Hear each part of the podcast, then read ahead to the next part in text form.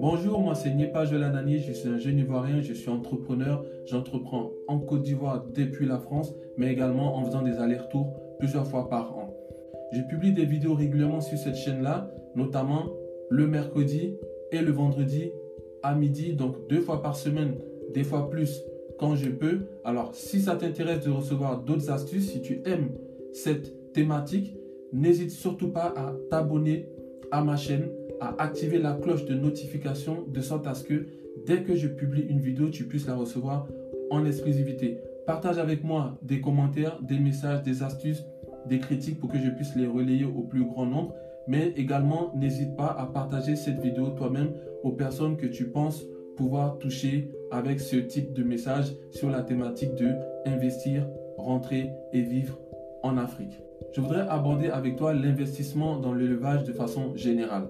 Alors quand on parle d'élevage, on peut faire de l'élevage de poulet, on peut faire de l'élevage de porc, on peut faire l'élevage de bœufs, on peut faire l'élevage de lapins. Il y a tout type d'élevage qui marche très très bien en Afrique et notamment en Côte d'Ivoire, le pays que je connais le mieux. Mais moi, je vais te parler de l'élevage de poulet.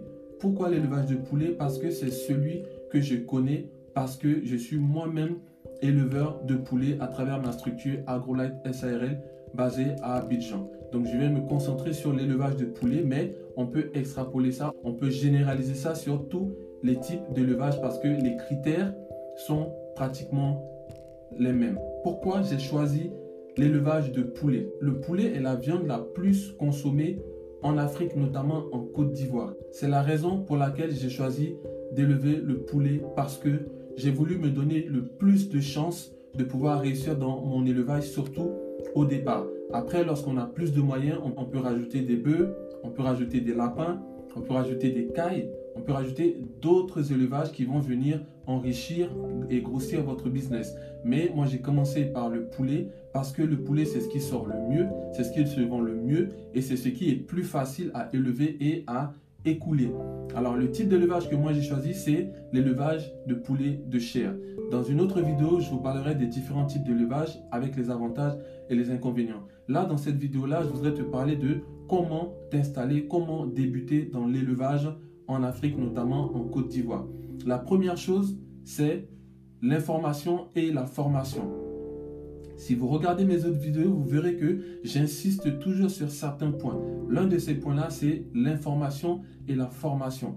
Il s'agit de pouvoir vous doter de toutes les informations pertinentes à l'activité que vous voulez entreprendre et vous rapprocher des personnes qui pourront vous donner des, informations qui soient réelles et vérifiables, telles que par exemple les entités étatiques, le CNRA, l'ANADER, qui sont des structures d'État qui sont là pour accompagner des personnes qui voudraient investir, se lancer dans ce type de business. Également, il y a le ministère de l'Agriculture qui est le ministère de tutelle par excellence. C'est d'aller recueillir toutes les informations possibles pour pouvoir s'équiper et savoir dans quelle activité on se lance. Ensuite, il y a la formation. Bien sûr, vous allez recruter des personnes qui sont compétentes, qui sont outillées, souvent qui ont fait les études, on verra par la suite au niveau du recrutement. Mais il faut que vous-même, vous soyez à un certain niveau d'information qui vous permet de pouvoir comprendre l'activité que vous allez faire. Donc n'hésitez pas à vous former. Aujourd'hui, il y a plusieurs structures à Abidjan qui sont compétentes dans ce secteur-là, notamment AgroLed SRL qui est ma structure.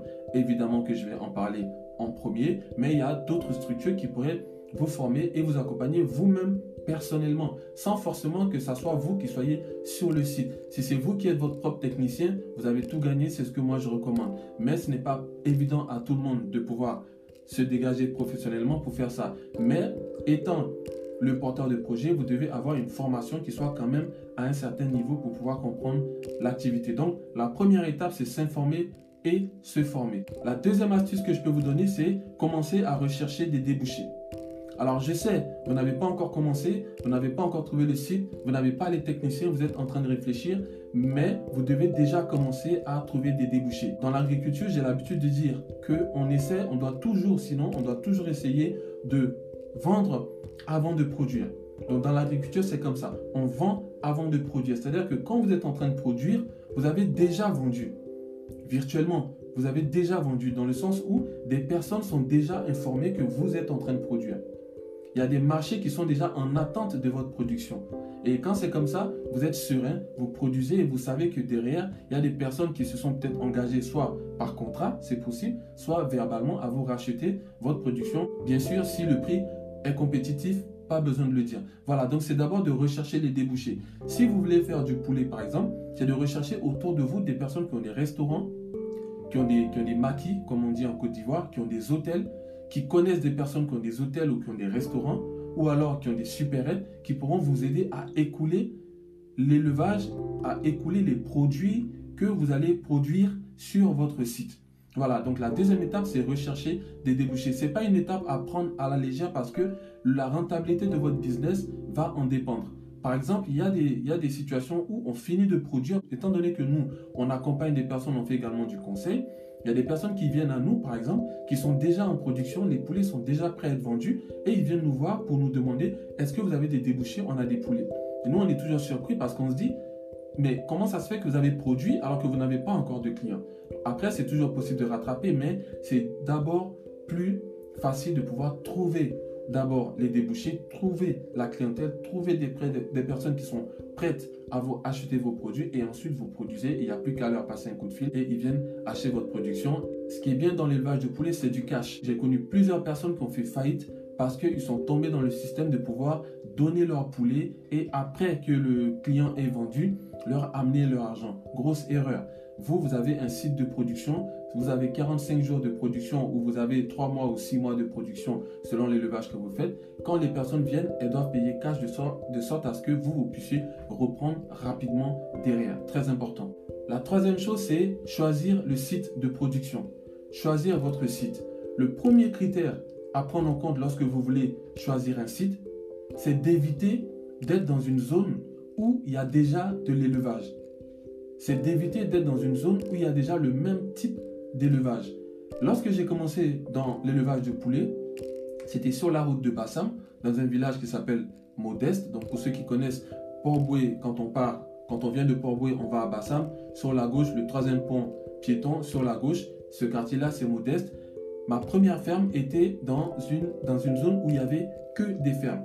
Étant débutant, je me suis dit que si tout le monde était dans cette zone, c'est que c'était là que le poulet marchait ou où il fallait être. Erreur. Vous aurez des personnes qui n'auront pas les mêmes moyens que vous, mais qui vont également faire la même activité que vous. L'élevage de poulets consiste à régulièrement faire des vaccinations, entre autres, hein, à faire des vaccinations à vos poulets de sorte à ce qu'ils puissent tenir, être résistants et pouvoir être vendus. Si ces vaccins-là ne sont pas respectés, il y a des maladies qui rentrent et si vous êtes dans une zone où il y a plein d'élevage de poulets, les maladies sont transportées par le vent et malheureusement, vous qui respectez les vaccins, vous chopez la maladie, vous recevez la maladie dans votre ferme et vous pouvez perdre plusieurs poulets en une nuit parce que vous vous êtes mis dans une zone où il y avait déjà beaucoup d'élevage. Donc, il faut éviter les zones avec élevage. Également, dans le choix du site, il faut éviter les zones près des habitations ou entourées d'habitations pour la simple et bonne raison que vous ne voulez pas d'intrusion dans votre poulailler, vous ne voulez pas également de maladies. Il y a des maladies qui se transportent de l'homme à l'animal et de l'animal à l'homme. Si vous êtes entouré d'habitations, également le vent qui continue à faire son travail, vous pouvez recevoir des maladies dans votre poulailler. Pareil, lorsque vous recevez des visites, lorsqu'il y a des personnes qui viennent visiter votre exploitation, vous devez éviter de les laisser rentrer dans le poulailler. Nous, lorsque quelqu'un, lorsqu'un vendeur vient acheter le poulet chez nous, il est d'usage que l'acheteur se permette de rentrer dans le poulailler parce qu'il souhaite peser les différents sujets, donc c'est comme ça qu'on les appelle, peser les sujets, afin de voir s'ils ont le poids pour être vendus. Il ne faut pas permettre ça. Il y a des acheteurs qui vont vous imposer ça. À ce moment-là, si vous n'avez pas le choix, si vous êtes obligé de vous plier à leur exigence, vous vous assurez qu'ils désinfectent leurs pieds, qu'ils portent des combinaisons avec des, charlottes, avec des gants, vraiment une combinaison afin de pouvoir rentrer dans votre ferme pour que votre ferme soit le plus aseptisée possible. Mais l'idéal, c'est d'éviter de permettre des intrusions dans votre ferme, dans votre bâtiment de poulet. Donc, évitez les zones près des habitations ou avec les habitations autour. L'idéal, le site idéal, c'est un site qui est dans une zone où il n'y a pas du tout de ferme identique à la vôtre et loin des habitations. Et l'idéal, le top du top, la crème de la crème, c'est d'être en hauteur. Je ne vous dis pas d'aller vous mettre sur une colline, mais quand on connaît une zone comme Azagué, par exemple, où il y a pas mal de pentes, il y a beaucoup de sites où on peut voir des fermes, des personnes qui sont en hauteur. Donc c'est mieux d'être en hauteur. Après, il faut pouvoir aussi disposer d'eau. Parce que quand on est en hauteur, le problème c'est qu'on n'aura pas accès à l'eau, surtout si on compte sur la souche d'eau sur la nappe phréatique. Plus on est haut, plus on devra creuser pour aller récupérer l'eau. Donc si vous avez si vous, êtes, si vous êtes dans une zone qui est viabilisée, vous n'avez pas à vous inquiéter de ça. Vous avez euh, Sodeci, vous avez la compagnie d'eau nationale, ou alors, idéalement, si vous avez une eau naturelle courante, un lac qui ruisselle, ça peut être un avantage pour vous. Mais, un, dans une zone où il n'y a pas d'élevage de même type que vous. Deux, loin des habitations. Et trois, si possible, en hauteur. L'autre facteur à respecter dans le choix du site, c'est de prendre un site qui soit le plus plat possible. Bien sûr, je viens de vous dire en hauteur, mais vous pouvez être en hauteur, mais avoir une surface qui soit plate sur toute la hauteur. C'est possible de trouver. Pourquoi? Parce que plus votre terrain sera en pente, plus vous allez dépenser en termes d'infrastructure. Parce que déjà, il faudra niveler le sol. Ensuite, la construction des bâtiments, si vous ne voulez pas niveler le sol, vous serez obligé de faire les constructions de sorte à ce que ça puisse épouser la pente. Pour épouser la pente, il faut faire des, des piliers qui soient beaucoup plus longs, plus de béton, donc ça, va, ça ne va pas être dans votre avantage de faire ça. Donc essayez de faire en sorte qu'il soit le plus plat possible. Ensuite, toujours dans le choix du site, pour le côté économique, assurez-vous d'être dans une zone où vous avez déjà des matières premières pour pouvoir vous permettre de construire vos infrastructures. Par exemple, il y a des endroits où il y a beaucoup de bois de brousse qui permettent de pouvoir couper des chevrons, donc avec des scies, il y a des spécialistes qui le font, enlever des chevrons dans ces billes de bois-là pour pouvoir faire par exemple vos bâtiments ou les maisons pour vous-même si vous comptez y aller ou les manœuvres. Alors il y a des zones aussi également où il y a beaucoup de bambou qui peuvent vous permettre de pouvoir faire des économies au niveau des infrastructures. La bonne idée aussi, c'est de pouvoir être à côté de personnes dans une zone où on fait de l'agriculture, mais dans le sens de culture. Voilà, parce que l'agriculture, nous sommes bien d'accord, c'est culture et élevage, vous, vous voulez faire d'élevage, vous devez fuir les autres élevages, mais vous devez essayer de vous rapprocher des personnes qui font de la culture, qui cultivent des légumes ou qui cultivent des fruits. Pourquoi? Parce que vous allez également vendre les rejets de votre exploitation à ces personnes-là qui vont pouvoir le revaloriser en engrais. Voilà, donc ça c'est un peu des notions d'agroécologie. Donc vous, par exemple, lorsqu'on fait du poulet, un technicien qui est propre et qui prend soin bien de l'élevage, il doit vider la litière. Donc la litière, c'est les copeaux de bois qu'on met en dessous des poulets. Il doit vider au moins deux fois par semaine. Cette litière-là est vendue en sac, 200 francs le sac, 300 francs le sac, selon la zone, à des agriculteurs qui vont composter ça pour faire, euh, pour faire de, pour faire de l'agriculture. D'ailleurs, nous, c'est ce qu'on a essayé de faire. On a même créé une marque qui s'appelle AgroLight Compost. Donc la structure, c'est AgroLight Agriculture Urbaine Biologique et on a AgroLight Compost qui va composter les déchets des différentes fermes qui sont autour de nos exploitations. Quatrième astuce, c'est le recrutement. Pour ceux qui nous suivent déjà, ils savent très bien ce que je pense du recrutement. La première source pour pouvoir faire le recrutement, c'est vos proches, votre entourage, votre famille, les gens que vous connaissez. C'est la première source pour pouvoir faire des recrutements parce que c'est des personnes qui vous connaissent déjà, que vous connaissez déjà. Et si elles sont sérieuses, peuvent vous être fidèles et vous permettre de pouvoir réussir. Mais pas n'importe quel proche. Vous prenez un proche qui est qualifié ou alors qui est prêt à apprendre, mais qui est sérieux et qui est capable de pouvoir s'engager avec vous, d'être fidèle à vous et de pouvoir vous permettre de pouvoir réussir votre élevage. La deuxième chose, c'est de prendre un technicien de prendre un technicien, un technicien qui sort de l'école d'agriculture. En Côte d'Ivoire, il y en a plusieurs. Vous prenez, vous vous rapprochez de ces structures-là, vous mettez une annonce sur Facebook, Jumia, emploi.ci, carrière.ci, emploi, emploi job, euh, annonce.ci. Il y a plusieurs sites qui vous permettent de pouvoir faire des recrutements en Côte d'Ivoire. Vous mettez une annonce, vous pouvez écrire directement aux écoles d'agriculture pour qu'ils vous envoient des techniciens qui sortent de formation qui sont prêts, qui ont eu beaucoup de théories pendant deux ans et du coup avec quand même un stage pratique et qui vont permettre de pouvoir mettre cette connaissance-là à votre disposition. Ce que moi je fais personnellement, je m'approche des écoles et je cherche des jeunes qui sont en stage école. Donc des jeunes qui viennent de faire deux ans de théorie et qui ont besoin de valider leur BTS avec trois mois de stage. Ces jeunes-là, je les prends je les forme, je leur permets de pouvoir valider leur BTS et ensuite je les garde en tant que technicien et qui vont former d'autres personnes également. Voilà, donc c'est mieux de prendre soit quelqu'un dans votre entourage qui est sérieux, qui est motivé, qui veut faire quelque chose, ou alors de recruter directement un technicien qui a toutes les bases théoriques à qui vous allez apprendre la pratique et qui vous sera fidèle. Ensuite, une fois que vous avez votre technicien, lui, on va, on va dire c'est le technicien qualifié. Donc vous avez besoin de trois personnes. Vous avez besoin d'abord du technicien qualifié qui est, la pièce maîtresse parce que c'est celle qui a des notions dans l'élevage que vous allez faire. Ensuite, vous lui affiliez un ouvrier. L'ouvrier va être là pour l'assister dans les tâches physiques.